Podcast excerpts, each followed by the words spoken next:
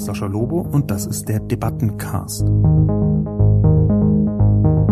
Jeden Mittwoch erscheint meine Kolumne Die Menschmaschine auf Spiegel Online.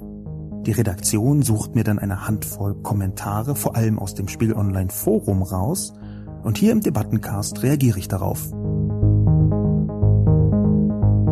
Trump entwickelt gerade eine Art Quantenpolitik, bei der neben jeder Aussage auch gleichzeitig das Gegenteil wahr ist. Donald Trump wurde gewählt, wie er ist und was er in die Welt posaunte. Die täglichen Empörungen sind überflüssig. Warum bieten Journalisten Herrn Trump freiwillig eine Bühne, die der Mann wahrlich nicht verdient hat? Für seriösen Journalismus ist es essentiell, Meinung und Fakten voneinander getrennt darzustellen. Mich wundert, dass der Herr Lobo da nicht von oben eingebremst wird. Guten Tag und herzlich willkommen zu einer neuen Ausgabe des Debatten- und Reflexionscastes. Heute zum Thema Medien in Trump-Zeiten. Berichterstattung und Haltung kann man nicht trennen. Zunächst wie immer die Zusammenfassung. Medien in Trump-Zeiten. Berichterstattung und Haltung kann man nicht trennen. Die journalistische Berichterstattung versucht Donald Trumps bizarre Auftritte mit den Instrumenten politischer Normalität zu verarbeiten. Das scheint symptomatisch für die Hilflosigkeit klassischer Medien beim weltweiten autoritären Backlash. Die Nüchternheit deutscher Schlagzeilen wie Trump erklärt und korrigiert sich normalisieren Trumps Weltgroteske als irgendwie akzeptables politisches Handeln, weitgehend unabhängig von der näheren Erläuterung im Text. Trump hackt die Nachrichten und die Nachrichten lassen sich hacken. Alles in klassischen Nachrichtenschreit. Es folgt eine legitime, normale politische Äußerung. Auch wenn genau das nicht der Fall ist. Wenn Trump morgen sagt, der Mond sei aus Käse, dann lauten die Schlagzeilen Trump, Mond aus Käse. Trumps Äußerung zum Mond wird von NASA zurückgewiesen. Diskussion um Trumps umstrittene Mondmeinung. Drei Tage später lässt sich die Wirkung auf Facebook beobachten. NASA gibt zu, Neil Armstrongs Cousin war zum Zeitpunkt der Mondlandung an einer Käsefabrik beteiligt. Und Käsemond, was verschweigen Sie uns? 200.000 Likes. Dann erscheinen verständnisvolle Debattenartikel, die dazu aufrufen, die Ängste und Sorgen der Käsemondbürger ernst zu nehmen. Es gibt keine simple Lösung für dieses Problem. Doch Lügen, auch Lügen zu nennen, wäre ein Anfang. Denn werden Äußerungen der AfD oder Donald Trumps von etwa der Tagesschau als gewöhnliche demokratische Meinung präsentiert, ist das fahrlässig und gefährlich. Die klassisch journalistische Trennung von Berichterstattung und Meinung in Zeiten des autoritären Backlash funktioniert nicht mehr. Der Ruf nach freier Berichterstattung von Trump verlangt nichts anderes als die ungefilterte Hofberichterstattung seiner Lügen. Man sollte Berichterstattung und Meinungsartikel trennen, aber man sollte in diesen Zeiten nicht Berichterstattung und Haltung trennen. Nur so kann der Journalismus seiner Kontrollfunktion für die Politik gerecht werden. Das gegenwärtig sinnvollste mediale Mittel gegen die Schwäche der liberalen Demokratie könnte sein, sich bewusst zu machen, dass freier Journalismus für sich bereits eine politische Haltung ist, weil er eben nur in einer liberalen Demokratie möglich ist. Das bedeutet aber ehrlicherweise auch, nicht mehr so zu tun, als könne man neutral und objektiv über Vorgänge berichten, über die sich aus der Perspektive der liberalen Demokratie nicht neutral und objektiv berichten lässt. Dieses Mal habe ich für meine Kolumne ziemlich viel Zuspruch bekommen. Natürlich nicht nur Zuspruch, auch viel Kritik, aber es gab schon enorm viele Reaktionen. Sogar dafür, dass äh, Spiegel Online ja als größtes Nachrichtenmedium des Universums mit zweieinhalb Milliarden Besuchern jeden Tag ohnehin immer viel äh, Feedback gibt, jedenfalls mehr im Vergleich als mein äh, Blog zum Beispiel.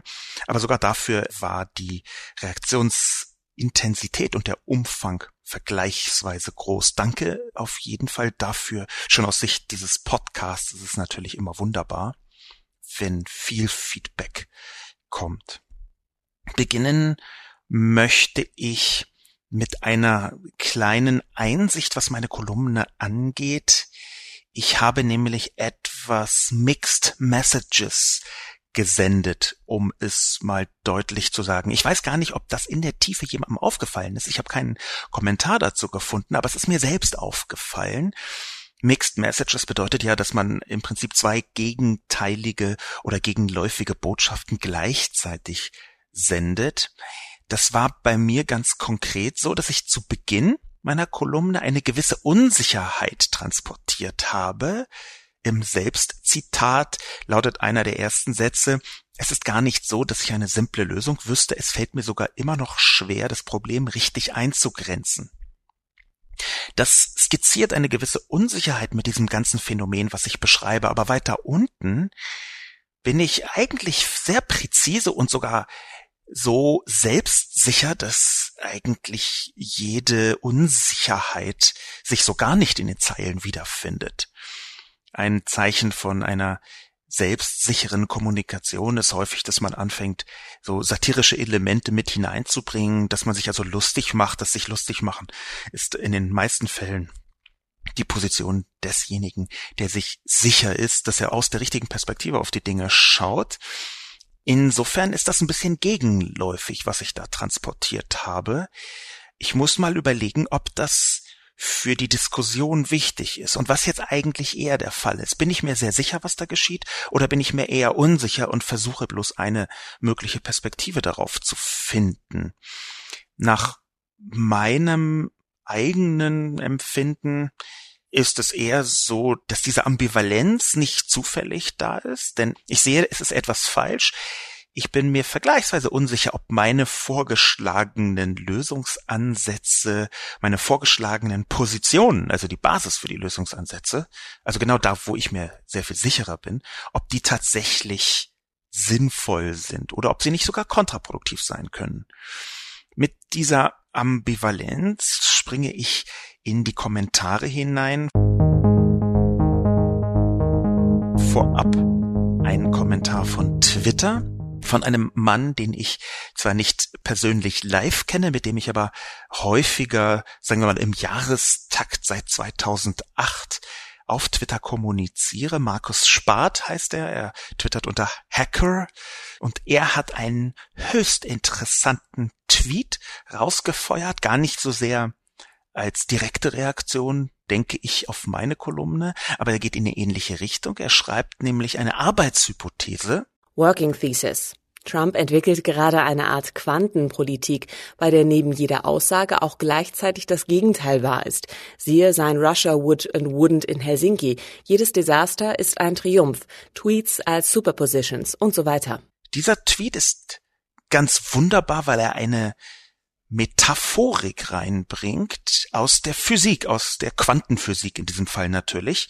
Das, worauf Markus Spart vermutlich anspielt, ist, dass in der äh, Quantenphysik beziehungsweise bei der Vorbereitung der Quantenphysik man davon ausgeht, dass ein Teilchen sowohl äh, Welle wie auch eben Teilchen sein kann, dass also etwas gleichzeitig Welle und Teilchen sein kann. Diese etwas sehr stark vereinfachte Perspektive der Gleichzeitigkeit, wo sich also scheinbar Dinge komplett ausschließen, die aber trotzdem gleichzeitig wahr sind, die finde ich als Metapher ganz toll. Und sie zeigt auch so ein bisschen, dass wir eigentlich vor einem Problem stehen mit Trump, mit dem autoritären Backlash, wo wir gar nicht genau einordnen können, ob unsere Modelle, unsere Gesellschaftsmodelle, unsere Medienmodelle, unsere Weltwahrnehmungsmodelle der Vergangenheit überhaupt noch ausreichen. Ich verstehe deswegen meine Kolumne auch durch diesen Kommentar von Markus Spart als ein Tasten. Nicht besonders vorsichtiges Tasten, weil ich ja schon sehr harsch argumentiere, aber ich verstehe es trotzdem als ein Tasten, wo man eben auch mal in eine Sackgasse hineintasten kann. Vorab, bevor ich in die Spiegel Online Kommentare hineinsteche, noch einen zweiten Tweet besprochen ein Mann namens Torben Ips twittert unter Turbo Torbs und schrieb auf Twitter Trump ist kein absurdes Theater. Das war eine hohe Kunstform und angesichts des grotesken Spektakels eines Trumps würden sich Lunesco, Beckett und Co. im Grabe umdrehen. Falsche Vergleiche. Trump, Spiegel Online. Ja nun, lieber Torben Ips, es ist schon so, dass ich absurdes Theater jetzt nicht völlig zufällig ausgewählt habe und dass mir sehr bewusst ist, dass absurdes Theater ein stehender Begriff der Kulturwelt, der Nachkriegskulturwelt ist und war. Ich möchte deswegen dem Man etwas gegenüberstellen, um genau zu sein, den Spiegeltitel vom 23. Januar 1963. Da war nämlich der von Torben Ips zitierte Eugen Ionesco tatsächlich auch auf dem Cover. Das Cover lautete Absurdes Theater Eugen Ionesco und hatte entsprechend dem absurden Theater auch ein vergleichsweise merkwürdiges Titelbild. Und die Zitate aus diesem Spiegeltitel möchte ich kurz skizzieren. Ionesco meine anderen Stücke sind keineswegs intellektuell, sie sind einfach nur primitiv, und die Leute haben die Fähigkeit verloren, primitiv, das heißt in Bildern zu denken. Diese Autoren diskutierten die Absurdität nicht, sie stellten sie ihrem Publikum in der absurden Form ihrer Stücke, in der grotesken Übertreibung ihrer szenischen Gleichnisse unmittelbar anschaulich vor Augen. Wenn sich ein gutes Stück auf einen witzig und schlagfertig pointierten Dialog stützt, diese bestehen oft aus zusammenhanglosem Geschwätz. UNESCO man wird sagen, dass meine Stücke Varieté-Nummern oder Zirkusakte sind. Umso besser. Lasst uns den Zirkus auf die Bühne bringen. Ehrlich gesagt, vom zusammenhanglosen Geschwätz über primitives Theater, groteske Übertreibung der szenischen Gleichnisse bis hin zur Zirkus auf der Bühne, ich glaube, das passt sensationell gut, lieber Torben. Ich bin absolut sicher, dass sich da niemand im Grabe umdrehen muss. Und ich würde nicht sagen, dass es ein völlig falscher Vergleich ist, sondern eigentlich ist es sogar ein wahnsinnig trauriger, weil richtiger Vergleich. Relativ viele Kommentatorinnen und Kommentatoren haben einen Begriff erwähnt, sowohl im Spiegel Online Forum als auch auf Twitter und anderen sozialen Medien einen Begriff erwähnt namens False Balance, also falsche Balance. Das geht direkt hinein in diese Neutralität, in diese vermeintliche Neutralität, von der ich auch spreche. Interessanterweise hatte ich dazu vorher eine Passage, die ich dann wieder gestrichen habe, weil meine Kolumne dann sonst zu lang und zu ausufernd und zu langatmig geworden wäre. Aber es gibt einen Mann, der dazu schon mal etwas geschrieben hat, ein Mann namens Aaron Sorkin, den ich mehrfach in meinen Kolumnen zitiert habe. Zum Beispiel mit genau dem Zitat, was auch angedeutet worden ist in verschiedenen Kommentaren auf Spiegel Online. Dieses Zitat von Aaron Sorkin lautet wenn die gesamte Fraktion der Republikaner darauf beharrt, dass die Erde eine Scheibe sei, steht am nächsten Tag in der New York Times, Demokraten und Republikaner sind uneinig über die Form der Erde. Dieses Zitat ist das Muster- und Vorzeigezitat des Prinzips False Balance. Und diese False Balance ist in der Tat etwas, was eine Schwierigkeit des Medienschaffens insgesamt darstellt. In den USA, wo dieses Zitat ja herkommt von Aaron Sorkin, ist es noch sehr viel äh, schlimmer, würde, würde ich einschätzen, als in Deutschland. Aber auch in Deutschland gibt es diese falsche Balance. Wie kommt die zustande? Falsche Balance kommt dadurch zustande, dass die bürgerlichen Medien des 20. Jahrhunderts die ihre gesamte Prägung in der Nachkriegszeit erfahren haben, wie der Journalismus aufgebaut worden ist, dass diese bürgerlichen Medien davon ausgehen, dass die politischen Akteure verschiedene Meinungen äußern, die sie dann zitieren und vielleicht auch bewerten. Es gibt aber einen Punkt, ab dem Äußerungen, auch politische Äußerungen, nicht mehr als Meinung betrachtet werden können. Das ist das, was ich mit der Mond ist aus Käse gemeint habe, gesagt habe, dieses Gleichnis in meiner Kolumne. Und in dem Moment, wo eine Meinung nicht mehr eine Meinung ist, sondern wo sie messbar dramatisch falsche Fakten transportiert, kann man einfach diese falschen Fakten nicht so behandeln, als wäre das eine legitime Meinung. Das ist der Kern des Fehlers bei der False Balance, dass auf der einen Seite tatsächlich eine Meinung auf Grundlage der Fakten steht und dass auf der anderen Seite eine Äußerung steht, die überhaupt nicht auf irgendwelchen Fakten beruht, sondern komplett ausgedacht ist.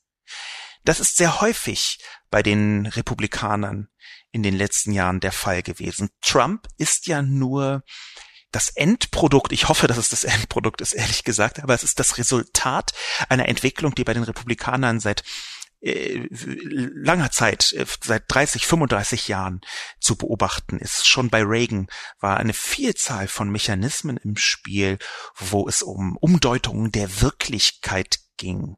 Diese False Balance ist zur Blüte gekommen in der Medienzeit George W. Bush, aus der heraus ja dann auch die Tea Party entstanden ist. Nochmal zur Erinnerung, die Tea Party ist etwas in Vergessenheit geraten.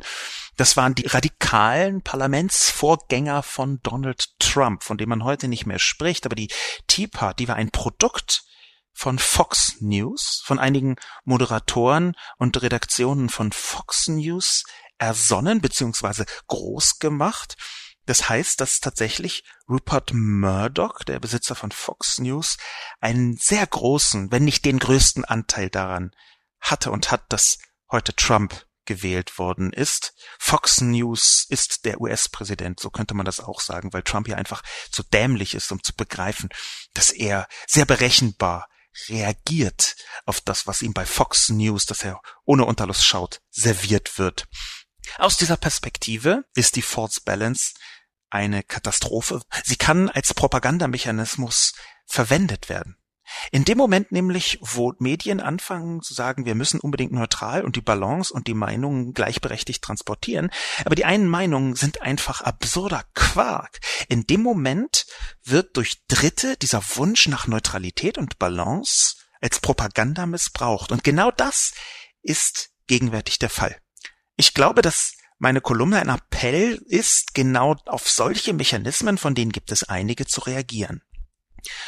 Und das haben einige Kommentatoren selbst auch so gesehen. Wie gesagt, viel Zuspruch. Ich habe allerdings eher versucht, die kritischen Momente in den, in den Kommentaren mit rauszusuchen, zu betonen. Cat69 schreibt, Vorgefasst und eigentlich egal. Donald Trump wurde gewählt, wie er ist und was er in die Welt posaunte. Das setzt er nun auf seine Weise um. Die täglichen Empörungen sind überflüssig. Impeachment funktioniert nicht in Deutschland. Eine merkwürdige Position, wenn ich das mal so sagen darf. Nach der Lesart wäre A, ein Politiker, der einmal gewählt wird, dazu berechtigt, alles zu tun. Das halte ich für falsch. Demokratie ist nicht nur alle vier Jahre wählen, Demokratie ist auch zu kritisieren, was Politik macht. Und liberale Demokratie ist, dass die Debatte, die sich aus der Kritik ergibt, auch eine Wirkung hat auf die Politik. Das ist die Essenz der liberalen Demokratie, dass nämlich nicht nur sowas wie Minderheitenschutz und Freiheit für viele Menschen vorhanden ist, sondern dass keine Demokratur stattfindet, also einmal gewählte Politiker tun, was sie wollen, plus Mehrheitsherrschaft, wo alles richtig ist, was bloß die Mehrheit gut findet. Und gleichzeitig die täglichen Empörungen sind überflüssig, schreibt Cat 69. Impeachment funktioniert nicht in Deutschland. Also wenn man sich nur dort empören dürfte, wo es auch politische Instrumente gibt, die unmittelbar wirksam sind, dann wäre das nicht meine Welt, um es mal vorsichtig zu sagen. Natürlich ist die Macht, die Deutschland ausüben kann, auf diesen Begriff des Impeachment, also die Absetzung des Präsidenten durch die Kammern, durch die Parlamentskammern der Vereinigten Staaten. Dafür gibt es vorgeschriebene Regularien, natürlich. Aber natürlich ist die Macht begrenzt. Und trotzdem hat Donald Trump eine riesen Auswirkung auch auf dieses Land, auf Europa, auf Deutschland, auf die ganze Welt. Er ist der mächtigste Mann der Welt. Das ist, glaube ich, einigermaßen, naja, obwohl, man könnte schon dran zweifeln. Wahrscheinlich, wenn Putin Trump tatsächlich in der Tasche hätte, dann wäre Putin der mächtigste Mann der Welt über den Umweg äh, von Donald Trump. Aber unabhängig davon nennen wir ihn jetzt einmal hilfsmächtigsten Mann der Welt. Dann hat sein Schaffen so viel Auswirkungen auf Deutschland, dass ich natürlich kritisieren kann, dass ich mich natürlich dazu empören kann. Ich halte es für unklug, um es vorsichtig zu sagen, in dieser Perspektive überhaupt weiterzudenken. Beende deswegen hier meinen Kommentar zu diesem Kommentar. Tapas schreibt Sehr geehrter Herr Lobo, Ihren brillanten Artikel habe ich mit Genuss und viel Grinsen im Gesicht gelesen und genossen. Eine Perspektive fehlt mir aber in Ihrer Analyse.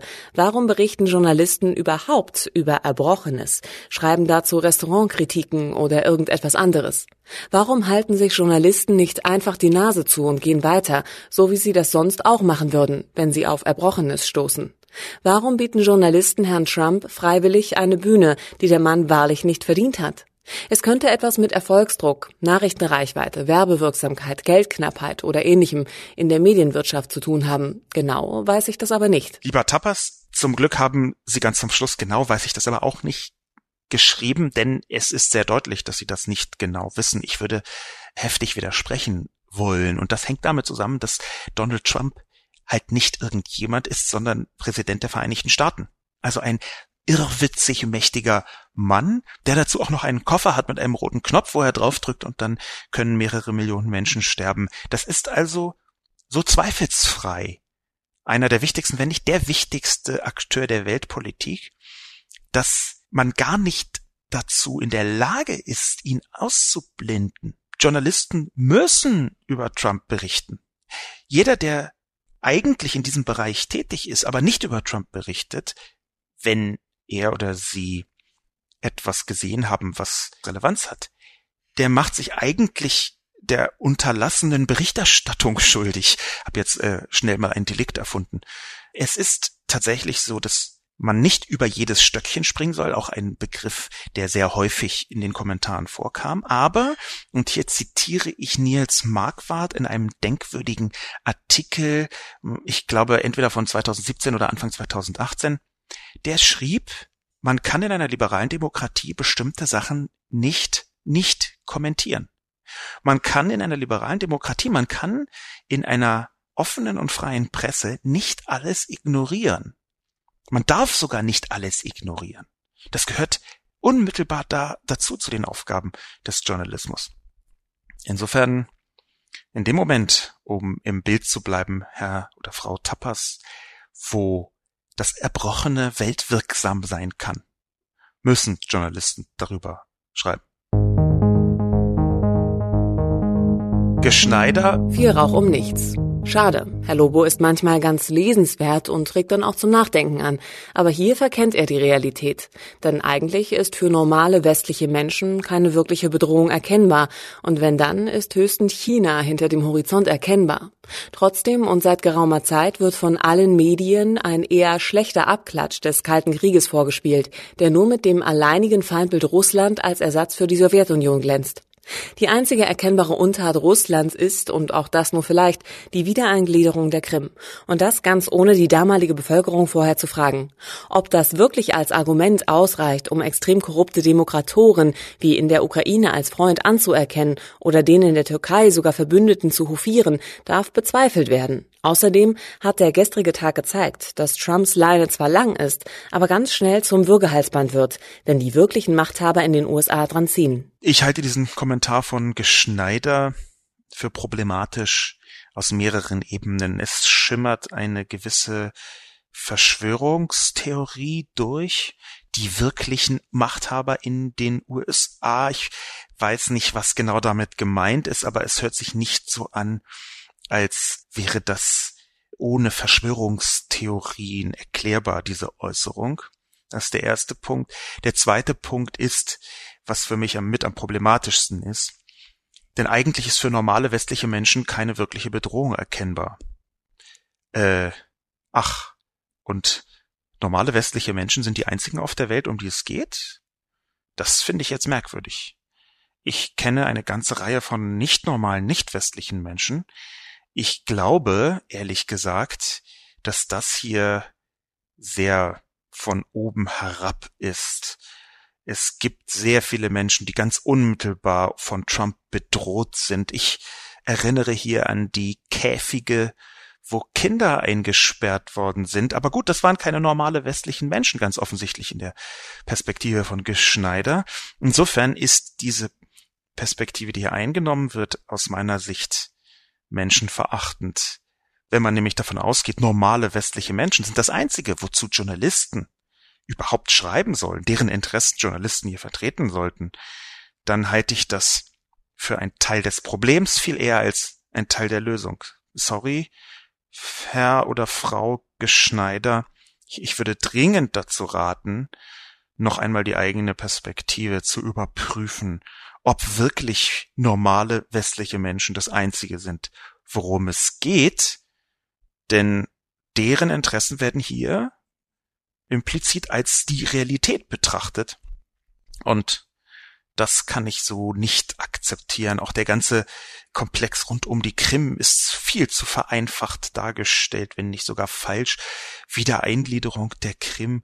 Da ist eine Vielzahl von, aus meiner Sicht, zynischen Voraussetzungen mit dabei, die man als Realität anerkennen muss, bevor man eine solche Äußerung überhaupt tätigen kann. Ich möchte Sie deswegen zurückweisen und Geschneider bitten, intensiv darüber nachzudenken, ob er wirklich westliche Menschen, in Anführungszeichen normale westliche Menschen, als einzigen Maßstab für Journalismus betrachten will.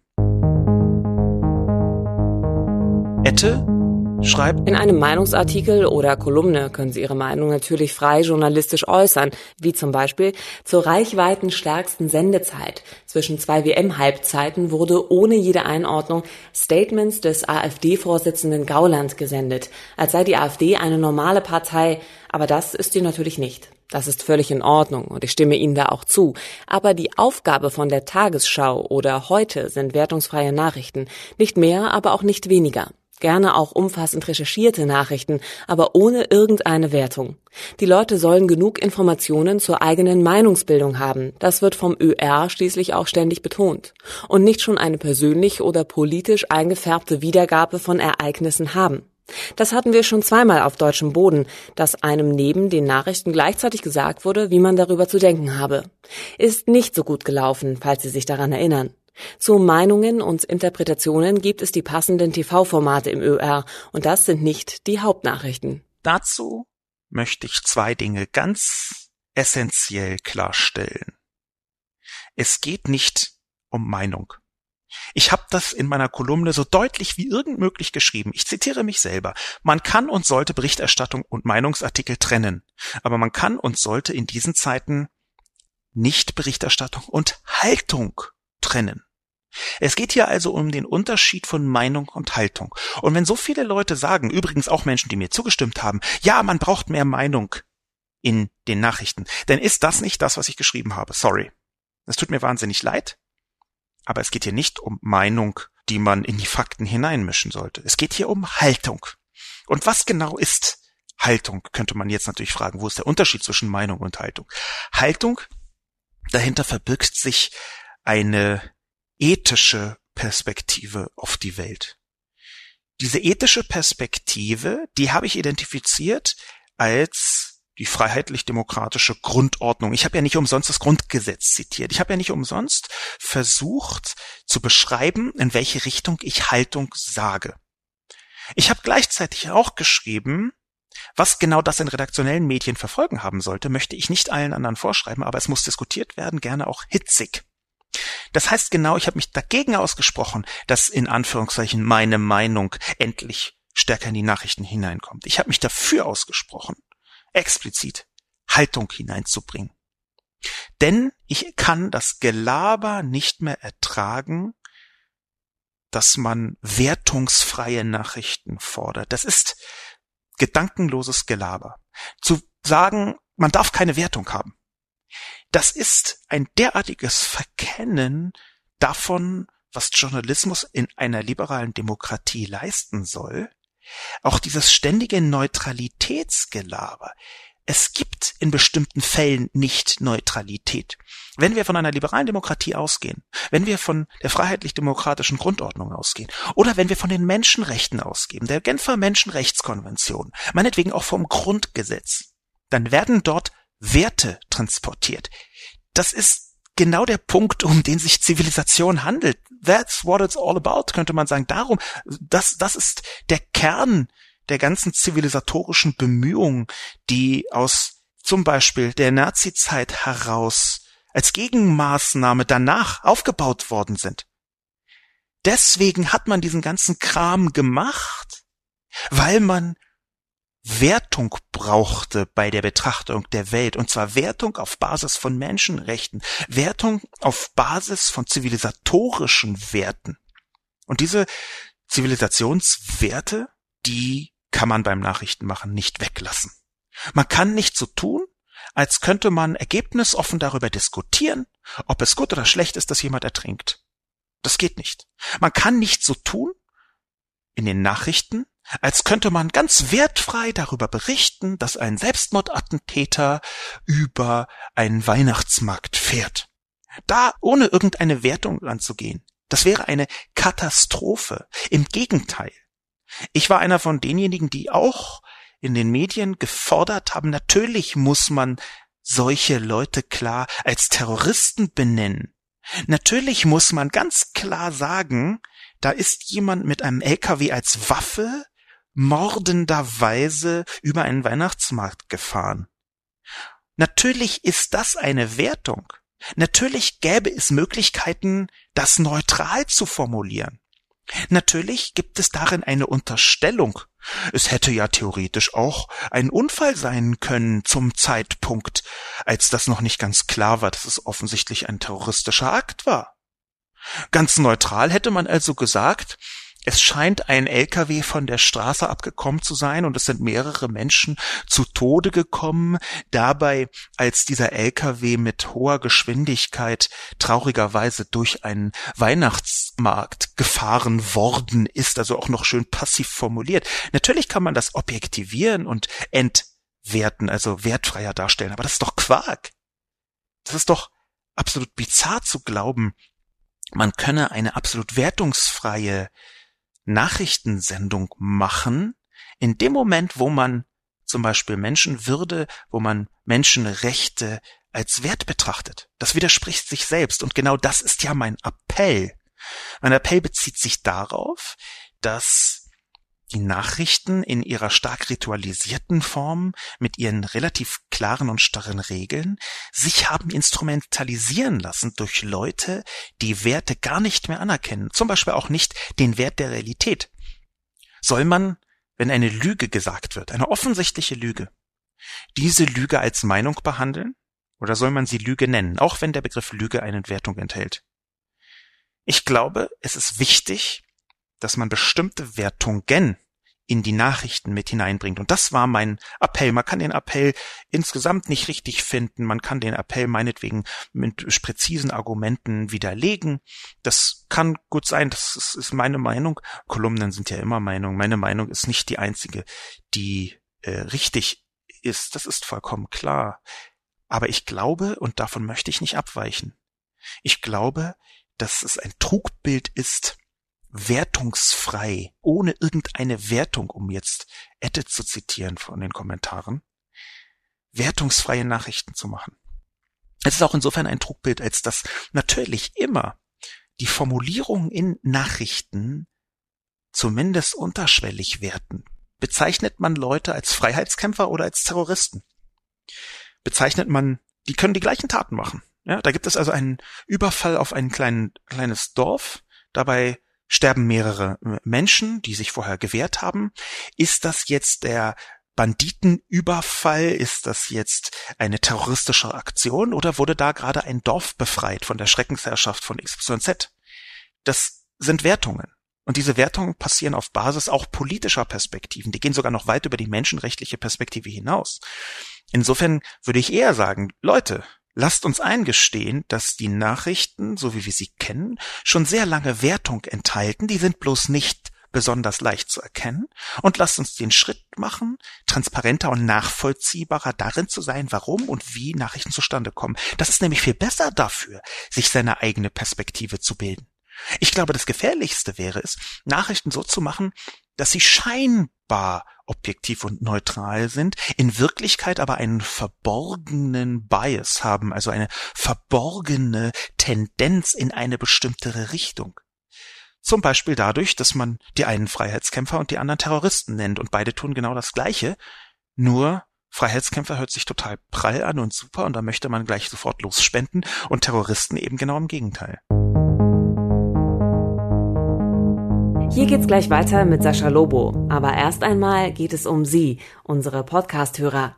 Wir möchten Sie einladen, bei unserer Podcast-Umfrage mitzumachen, denn wir wollen unser Podcast-Angebot auf Spiegel Online künftig noch besser machen und dafür brauchen wir Ihren Input.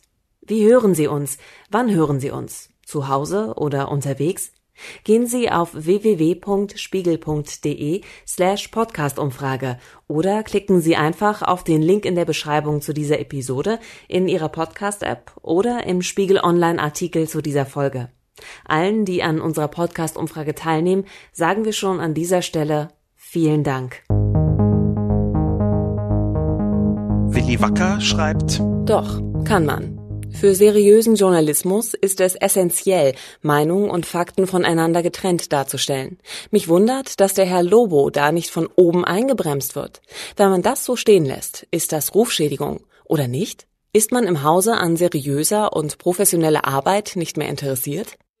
vielen Dank für diesen äh, Kommentar, Willi Wacker. Die journalistischen W entsprechen den naheliegendsten Frageworten, wer, was, wann äh, und so weiter. Wo aber natürlich ist der Wunsch von Willi Wacker, möglichst objektive Nachrichten zu haben, einer, der schon im 20. Jahrhundert fromm war. Das 20. Jahrhundert, das Jahrhundert, in dem Propaganda zur vollen Blüte gelangt ist, war natürlich auch davon geprägt, dass ganz klassische Medien nach nachrichtlichen Prinzipien mit beeinflusst worden sind. Wir haben dazu eine Vielzahl von Erkenntnissen zum Beispiel gewonnen zur Zeit des Vietnamkrieges in den Vereinigten Staaten. Das ist ziemlich gut untersucht, wie damals medial vorgegangen worden ist, nach ganz klassischen journalistischen Prinzipien.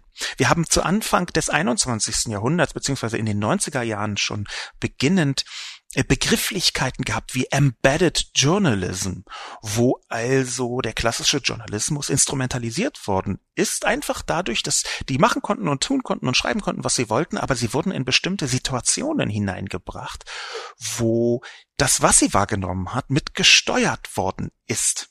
Embedded Journalism, Journalism hieß mehr oder weniger, dass man Journalisten quasi auf dem Panzer im Irak mitfahren lässt und sie dort Zeuge werden lässt von dem, was Soldaten erleben. Das ist eine Form, eine Art äh, Überbandeform der Propaganda, die direkt zu Propaganda wird, wenn dann auch noch das Geschriebene kontrolliert wird. Und das wurde auch getan. Natürlich. Um zum Beispiel militärische Operationen nicht zu gefährden. Ganz naheliegend. Sogar total verständlich. Aber es gibt eine Vielzahl von Mechanismen in ganz klassischen nachrichtlichen Situationen, die ziemlich eindeutig bereits völlig abhängig geschehen sind, die eben nicht neutral und objektiv waren, aber so daherkamen. Ich glaube, dass der Journalismus insgesamt sich auch durch und vor allem durch soziale Medien und durch die Aufspreizung der Öffentlichkeit durch das Internet sich auf eine neue Ebene begeben müssen. Und ich bin total offen dafür, wie das geschieht. Die Diskussion zu führen, ich möchte gerne diese Diskussion führen. Aber ich glaube nicht, dass es so einfach ist zu sagen, wir müssen zurück zu den alten Prinzipien immer nur neutral und wertungsfrei. Ich glaube nicht, dass man wertfrei und damit eben auch wertungsfrei überhaupt Nachrichten machen kann. Ich glaube, man kann versuchen, sich der impliziten Wertung bewusst zu werden ich glaube, man kann versuchen, als implizite Wertung zum Beispiel so etwas Universales wie die Menschenrechte zu betrachten oder das Grundgesetz, deswegen habe ich das zitiert in der Kolumne.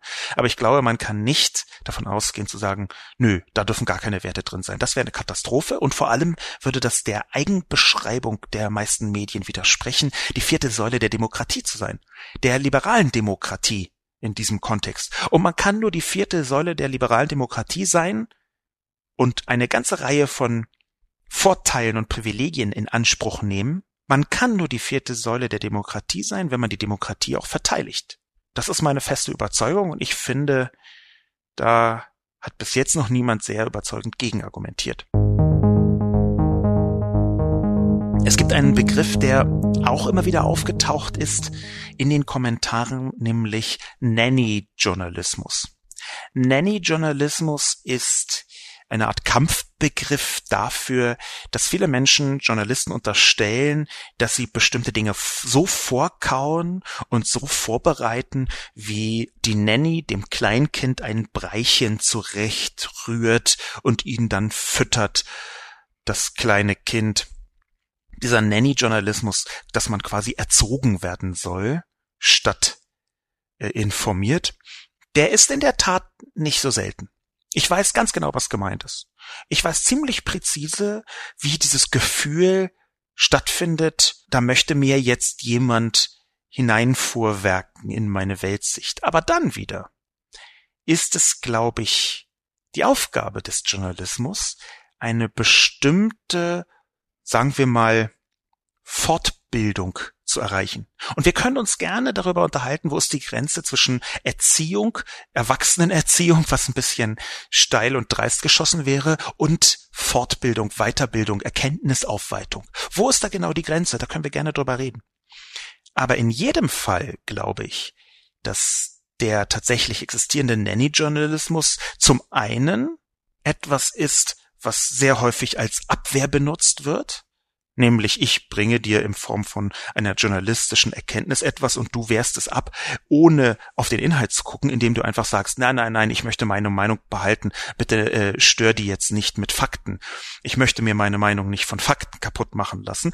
Und dabei ist der Begriff Nanny-Journalismus eine wunderbare Abwehr. Und zum Zweiten halte ich es für sehr viel wichtiger, transparent zu sein.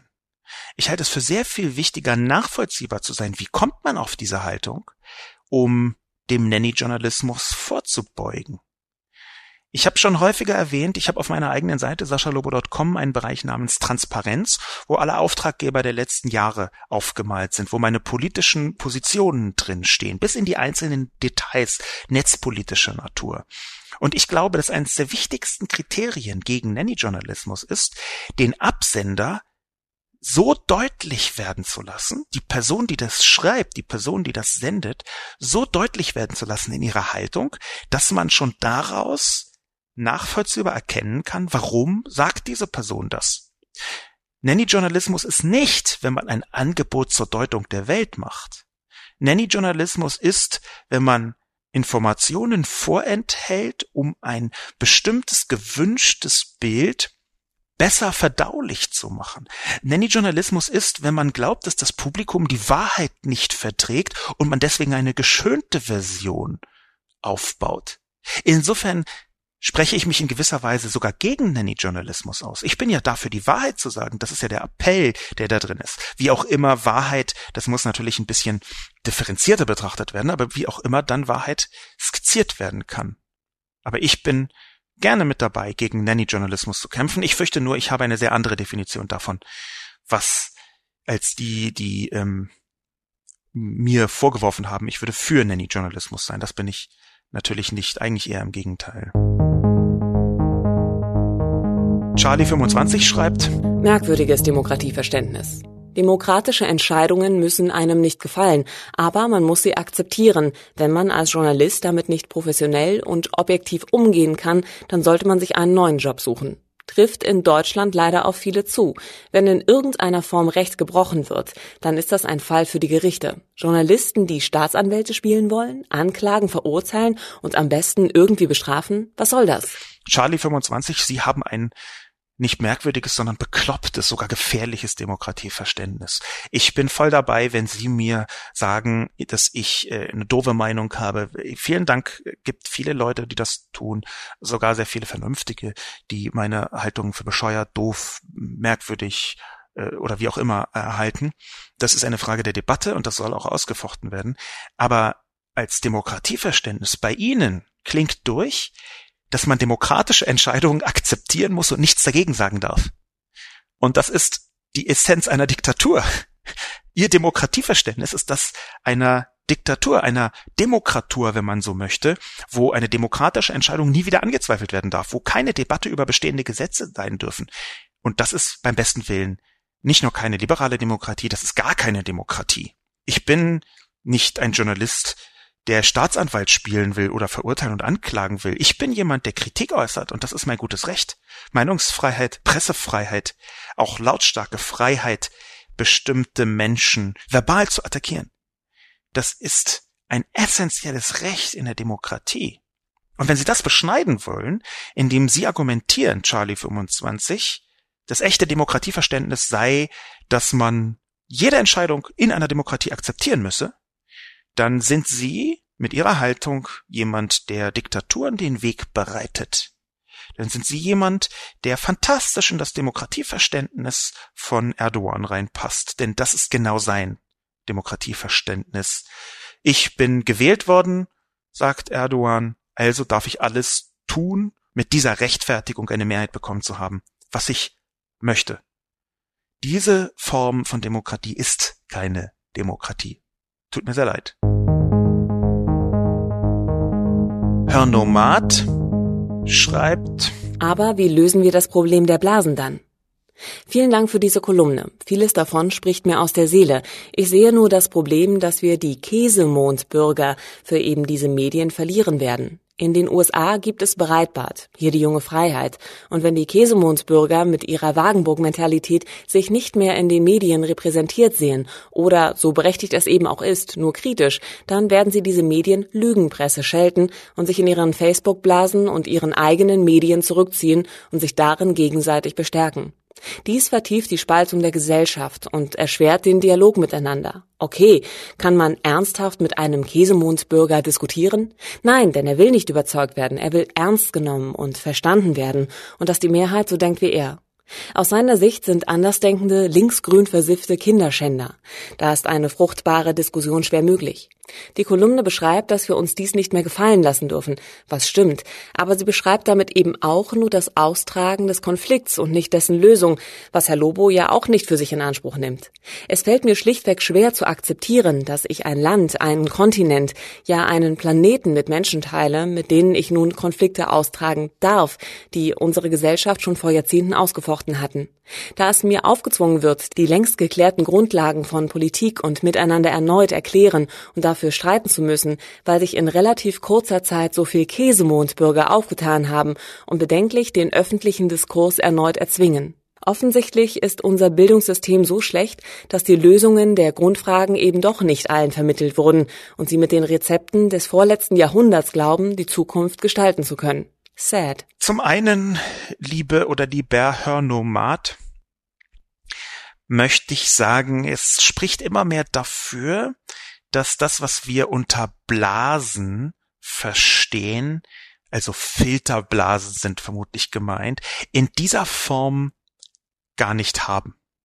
Dass viel von dem, was wir glauben, wie in sozialen Medien so hermetische Blasen entstanden sind, eigentlich nur temporäre Erscheinungen sind, die in allererster Linie in den Köpfen stattfinden. Ich glaube, dass viele von den Käsemondbürgern längst für diese Medien verloren sind und dass die häufig erkennbaren Bemühungen einiger Medien, diese Leute zu erreichen, indem sie einfach ihre Meinung reproduzieren, nicht besonders clever sind. Es gibt, das befürchte ich, eine eigene Weltsicht, die verstärkt worden ist durch die sozialen Medien, die die Blase im Kopf viel eher abbildet als die Blasen, die in irgendwelchen Medien stattfinden. Ich glaube nicht, dass ein Artikel, den ich schreibe, egal wie er formuliert ist, einen Käsemond-Bürger wirklich in der Tiefe erreichen kann. Jedenfalls nicht dann, wenn ich einfach seine Meinung abbilde. Insofern befürchte ich, dass ich tatsächlich nicht weiß, wie wir das Problem lösen. Ich glaube nicht, dass es ein reines Blasenproblem ist, jedenfalls nicht dann, wenn man von Filterblasen spricht, einem Medienphänomen. Der Tübinger Professor Bernhard Pörksen hat dazu Anfang Juli in der NZZ einen Artikel geschrieben darüber, dass vieles dafür spricht, dass wir gar nicht mit Filterblasen ein Problem haben, sondern mit dem Filtercrash, eben dass tatsächlich die Perspektive auf diese Filterblasen eine andere sein müsste. Ich gehe da ein Stückchen mit ihm mit, was diesen Artikel angeht. Aber ich glaube, dass es nicht sinnvoll ist, diese Leute zu erreichen, indem man ihnen nach dem Mund spricht. Und es ist auch nicht sinnvoll, diese Leute zu erreichen, indem man sie schützt davor, mit Haltung zu kommunizieren. Indem man, wie Sie immer wieder fordern, vermeintlich neutral argumentiert. Wie berichtet man denn neutral darüber, dass ziemlich wahrscheinlich gerade die libysche Küstenwache Frauen und Kinder hat ertrinken lassen, indem sie ein paar Leute von einem Boot gerettet haben, dann das Boot zerstört haben, aber es waren eben noch Leute auf dem Boot. Das nach gegenwärtigem Berichtsstand zum Zeitpunkt der Aufnahme dieses Podcasts hat da die libysche Küstenwache Menschen ertrinken lassen. Wie berichtet man darüber neutral? Das wäre mal interessant zu wissen. Neutral berichtet man doch bestimmt nicht, indem man sagt, na, da sind eben Leute äh, ertrunken, weil die libysche Küstenwache äh, nicht geschafft hat, äh, die zu retten. Die haben das Boot zerstört. Wie kann man über so etwas anders als Mord oder zumindest sterben lassen aggressiv unterlassene Hilfeleistung in selbst produzierter Notsituation oder wie auch immer man das juristisch beschreiben möchte. Es ist doch schlicht nicht möglich, über einen solchen Vorgang nicht unter Referenz auf sowas wie Menschenrechte, auf sowas wie Menschlichkeit, die Basis der Menschenrechte, die Basis ungefähr jeder zivilisatorischen und ethischen Betrachtung der Welt zu berichten. ActionScript schreibt. Bildzeitungsniveau nicht erwünscht. Obwohl ich Herrn Lobo mit seinem Artikel zustimme, so besteht jedoch eine Gefahr, wenn man Leute wie Trump mit klaren Worten als das darstellt, was sie sind und was sie getan haben. Man begibt sich auf das Niveau der Boulevardpresse. Denn wenn man das Erbrochene als Kotze bezeichnet und Trumps Lügen als glatte Lügen oder Fake News, so bedient man sich derselben Sprache, die jemand wie Trump benutzt und die seine Anhängerschaft so liebt und stellt sich auf dieselbe Stufe. Dann riskiert die seriöse Presse, ihre Seriosität zu verlieren und eben viele Leser. Warum attackieren Rechte wie Trump oder die AfD die seriöse Presse? Weil die Berichterstattung kühl bleibt und sich nicht auf ihr Niveau begibt. Damit wird die seriöse Presse weniger angreifbar. ActionScript, häufiger Kommentator oder Kommentatorin hat einen wichtigen Punkt angesprochen, der mehrfach angesprochen worden ist, nämlich meine Sprache, die nah an der Fäkalsprache entlang formuliert war, vor allem der Begriff Kotze. Und das ist tatsächlich eine Kritik, die ich annehmen kann. Ich habe natürlich eine gewisse Emotionalität verspürt, als ich das geschrieben habe. Ich bin ja ohnehin ein emotionaler Mensch und muss sowieso bei jeder zweiten Kolumne immer den ganzen Text danach nochmal durchgehen mit angezogener Handbremse und meine Beleidigungen rausstreichen, meine Emotionalitäten etwas sanfter formulieren. Äh, ja, schon allein, weil ich auf Spiegel Online nicht äh, schreiben kann, wie auf meinem Blog weil Spiegel Online natürlich auch eine Qualitätsverantwortung hat und dazu gehört ein gewisses Sprachniveau. Ich habe mich trotzdem dazu entschlossen, Kotze zu schreiben, weil genau das in diesem Fall eine nahfäkalverbale Übertreibung war, die ich für richtig hielt. Und warum? Weil ich glaube, dass wir tatsächlich mit dem, was Trump vorturnt, Stichwort Kinderkäfige, Trennung von Dreijährigen und ihren Eltern. Ich kann nur noch äh, sarkastisch, traurig lachen, dass wir da in Bereiche hineinstechen, die außerhalb der normalen zivilisatorischen Begrifflichkeiten stattfinden. Es wurde vereinzelt als Zivilisationsbruch bezeichnet, dass man Kinder in Käfige sperrt, und ich glaube nicht, dass das falsch ist. Im Gegenteil. Ich glaube, hier ist etwas durchbrochen, was eigentlich zuvor als gemeinsam gezogene und festgelegte Grenze gegolten hat innerhalb einer Zivilisation. Bestimmte Dinge tut man nicht in einer liberalen Demokratie, und wenn das durchbrochen wird, dann braucht man vielleicht auch eine neue sprachliche Grenze, die man ebenfalls durchbricht. Das habe ich mit diesem Begriff Kotze versucht. Man kann sehr geteilter Meinung darüber sein, ob mir das äh, gelungen ist. Ich möchte nicht darüber urteilen. Ich glaube, man hätte die Kolumne auch schreiben können ohne den Begriff Kotze.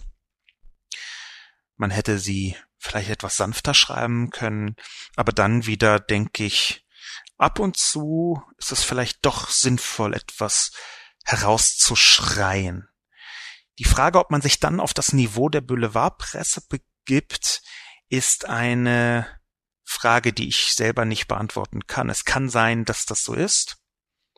Es kann aber auch sein, dass genau durch diese Heftigkeit überhaupt so viele Menschen erreicht worden sind und so viele Menschen ihre eigenen Gedanken angefangen haben, sich zu machen. Ich glaube, das ist ambivalent. Ich habe mich dazu entschlossen, es kann sein, dass ich in einer anderen Stimmung zu einer anderen Kolumne mich dagegen entschlossen hätte. In diesem Fall stehe ich aber natürlich dazu und ich glaube ehrlich gesagt nicht, dass das Schreiben von Kotze in einer Spiegel Online-Kolumne auf das gleiche Niveau hinabgelassen ist wie ein Kinderkäfig, um es ganz konkret zu sagen. Charlie 25 hat ein zweites Mal kommentiert und ich möchte das als meinen letzten Kommentar betrachten. Charlie 25 war die Person, die aus meiner Sicht ein sehr problematisches Demokratieverständnis entwickelt hat und mir aber Gleiches vorgeworfen hat. Charlie 25 schreibt dieses Mal mal neutral betrachtet, da ich irgendwie noch nie positive Artikel über Trump gelesen habe, beklagt sich Herr Lobo hier, dass die ohnehin grundsätzlich negative Berichterstattung nicht noch negativer ist, damit endlich auch der letzte zum Trump-Hasser bekehrt wird. Ist das noch Presse oder ist das schon eine Sekte? Die Welt ist nicht nur schwarz-weiß. Willkommen in der Realität. Die Welt ist nicht nur schwarz-weiß, das kann ich faktisch äh, bezeugen. Das können alle Igel dieser Welt übrigens. Auch Igel können nur gelb äh, und schwarz sehen. Das heißt, auch für Igel ist diese Welt nicht schwarz-weiß, sondern schwarz-gelb. Willkommen in der Realität ist eine sehr freundliche Begrüßung, Charlie 25. Wir haben ja schon von ihrem Demokratieverständnis gemerkt, dass sie aus meiner Sicht abseits der liberalen Demokratie argumentieren. Willkommen in der Realität empfinde ich dann aber wieder als Umarmung. Ähm, ich äh, möchte aber zu bedenken geben, dass sie mit dieser Perspektive so tun, als sei ich in einer Traumwelt und sie in der wirklich wahren Realität. Das möchte ich bezweifeln und ich möchte es anhand ihres eigenen Beitrags bezweifeln. Ich habe nämlich schon sehr, sehr, sehr viele positive Artikel über Trump gelesen und positive Nachrichtensendungen über Trump gesehen, zum Beispiel auf Fox News oder auf verschiedenen Medien in den Vereinigten Staaten aus dem Hause Sinclair, ein Medienhaus, was in Teilen noch krasser als äh, Fox News. Im Prinzip nur das schreibt, was Trump gerne hätte. Ich beklage mich nicht, dass die ohnehin grundsätzlich eine, negative Berichterstattung nicht noch negativ ist, sondern ich beklage mich darüber, dass ich glaube, dass die nachrichtliche Sprache, die nachrichtliche Perspektive die im 20. Jahrhundert ausgeprägt worden ist in der liberalen Demokratie, dass die nicht ausreicht, um die tatsächliche Realität von Donald Trump abzubilden. Ich glaube, dass die Art und Weise, wie Journalismus im 20. Jahrhundert sich auch in Deutschland herausgebildet hat, mit vielen Ritualen, mit vielen Objektivierungen, mit vielen Mäßigungen, die nicht alle falsch sind, aber die vielleicht weiterentwickelt werden müssen, dass die nicht gut geeignet ist, um die Monstrositäten von Herrn Trump richtig zu greifen.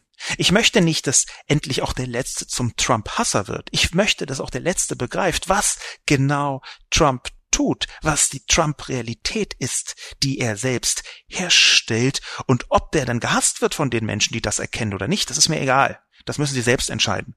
Insofern ist das mein Vorwurf genau wiederum gegenläufig, Charlie 25.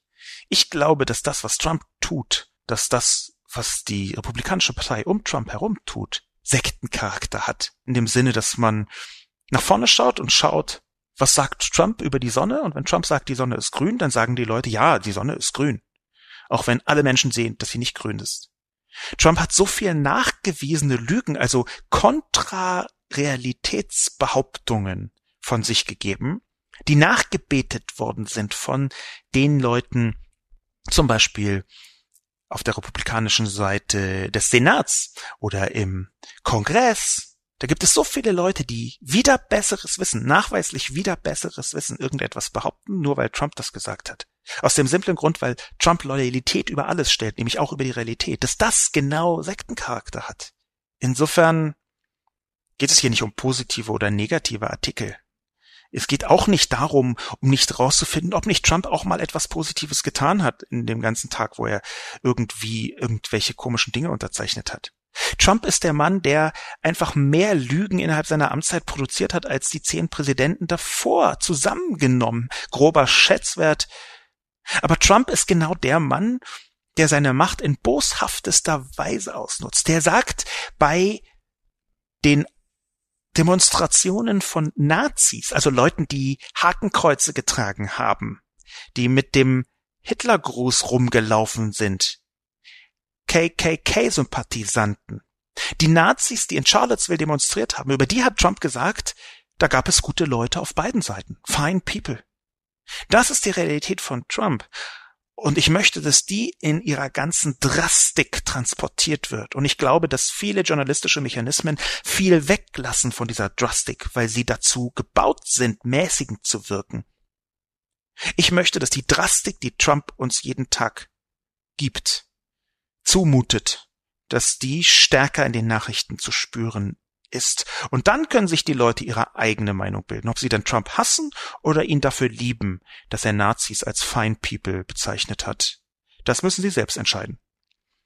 Insofern Charlie 25, willkommen in der Realität, kann ich gerne zurückgeben. Vielen Dank fürs Zuhören und bitte bilden Sie sich Ihre eigene Meinung. Das war Sascha Lobo, der Spiegel Online Debatten Podcast. Wir erinnern noch einmal an unsere Podcast-Umfrage. Gehen Sie auf www.spiegel.de slash Podcast-Umfrage oder klicken Sie direkt auf den Link in Ihrer Podcast-App und beantworten Sie uns einige Fragen. Sie helfen uns dabei, unser Podcast-Angebot künftig noch besser auf Sie, unsere Hörer, abzustimmen.